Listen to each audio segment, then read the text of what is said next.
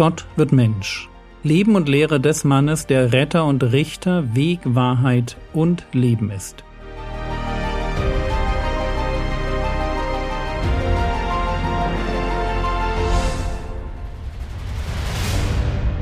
Episode 170 Die Armen im Geist.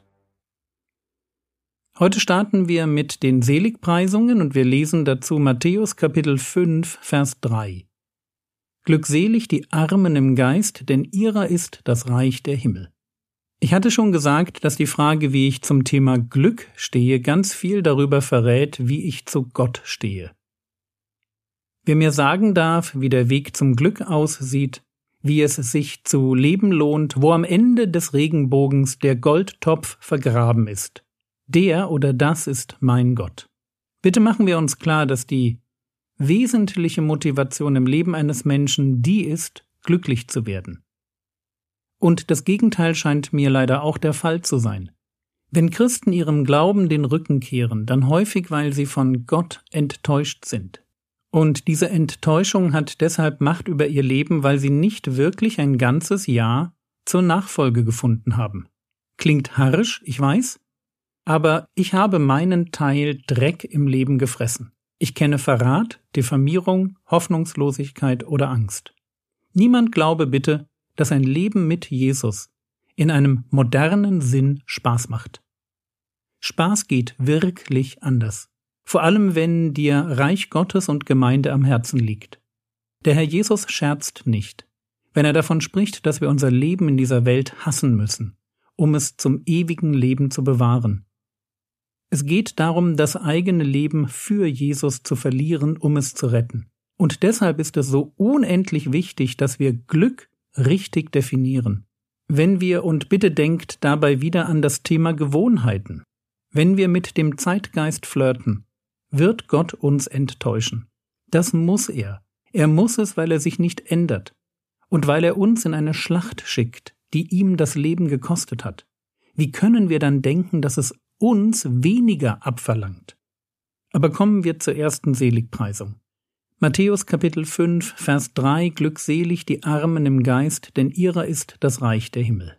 Die Armen im Geist sind natürlich nicht Menschen mit einem niedrigen IQ. Nicht die Dummen sind glückselig, sondern die Armen im Geist, die geistlich Armen. Also Menschen, die im Blick auf das Geistliche, im Blick auf Gott erkennen, wie es um sie steht.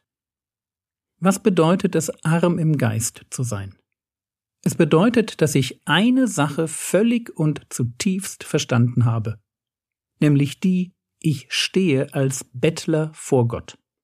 Die erste Seligpreisung hat ganz viel mit Selbsterkenntnis zu tun. Wer bin ich? Und damit zu erkennen, dass ich vor Gott ein Nichts bin, eine Nullnummer, ein kompletter Versager, der wirklich mit leeren Händen dasteht weil er gar nichts zu seinem Vorteil vorbringen kann. Das bedeutet es, arm im Geist zu sein. Und wir sehen hier den Gegenentwurf zu aller Religiosität. Der religiöse Mensch denkt, dass er Gott durch das Halten von Geboten beeindrucken oder manipulieren kann. Der religiöse Mensch hält sich grundsätzlich für stark genug, aus sich heraus ein gottgefälliges Leben führen zu können. Was er sucht, sind Regeln, aber was er völlig übersieht, das ist seine eigene Kraftlosigkeit. In letzter Konsequenz ist der Religiöse einer, der sich selbst retten will. Ja, er orientiert sich dabei an den Vorgaben einer Gottheit oder eines spirituellen Weges, aber er ist es, der sich rettet. Das ist übrigens auch der Irrweg des Spiritismus, der Mystik oder der Esoterik. Auch dort suche ich in mir nach Erleuchtung, Kraft oder Gott. Aber im Blick auf Gott und das Glück, das er anzubieten hat, muss ich von mir wegschauen.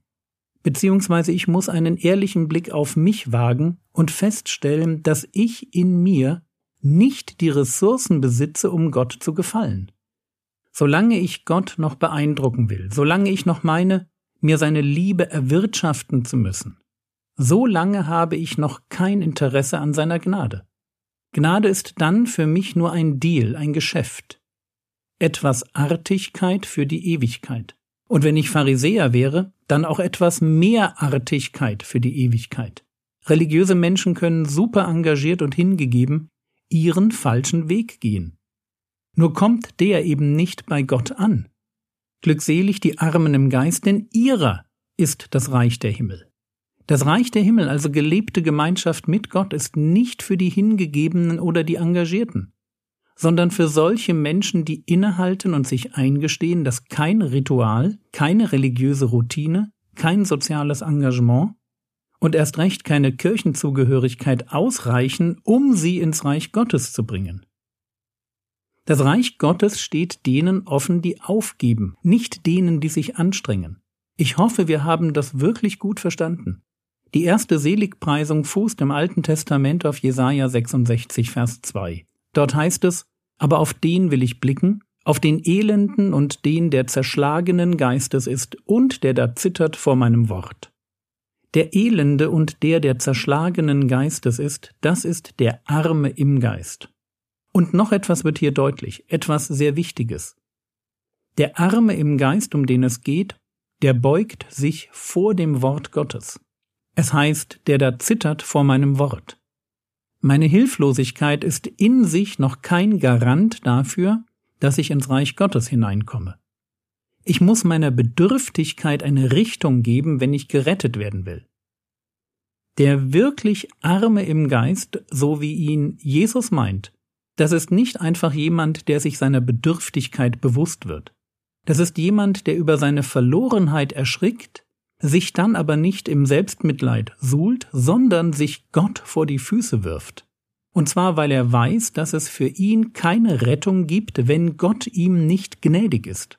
Und weil er weiß, dass Gott ihn nicht retten muss. Wir haben in diesem Leben genau eine Sache verdient, die Hölle. Alles darüber hinaus ist Gnade. Jeder einzelne Atemzug, lasst uns das bitte nie vergessen.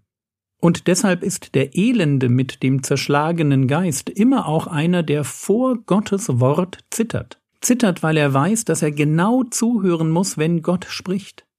Weil sich an der Frage, ob ich verstehe, was Gott mir zu sagen hat und wie ich darauf reagiere, weil sich an dieser Frage mein Schicksal festmacht. Rettung ist kein Spiel. Und deshalb, woran erkennt man jemanden, der arm im Geist ist? Antwort an seinem Umgang mit Gottes Wort. Gott spricht bis heute durch die Bibel. Und wer zutiefst verstanden hat, dass er selbst als armer Schlucker vor Gott steht, nicht weiß, wie Leben funktioniert, aber unbedingt gerettet werden will, der wird mit Heißhunger lesen, was Gott ihm zu sagen hat. Ganz ehrlich, es gibt für mich in meinem Leben nur ein Ziel. Ich will die Ewigkeit mit Gott verbringen. Und ich will dieses Ziel erreichen mit allen Mitteln.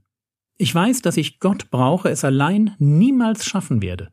Und deshalb ich muss jeden Tag die Stimme meines guten Hirten hören, um zu wissen, wo der Weg hingeht. Ich muss sie hören, damit ich nicht ein ganz klein wenig anfange, auf mich zu hören und plötzlich wieder das Glück suche, vor dem Gottes Wort mich warnt.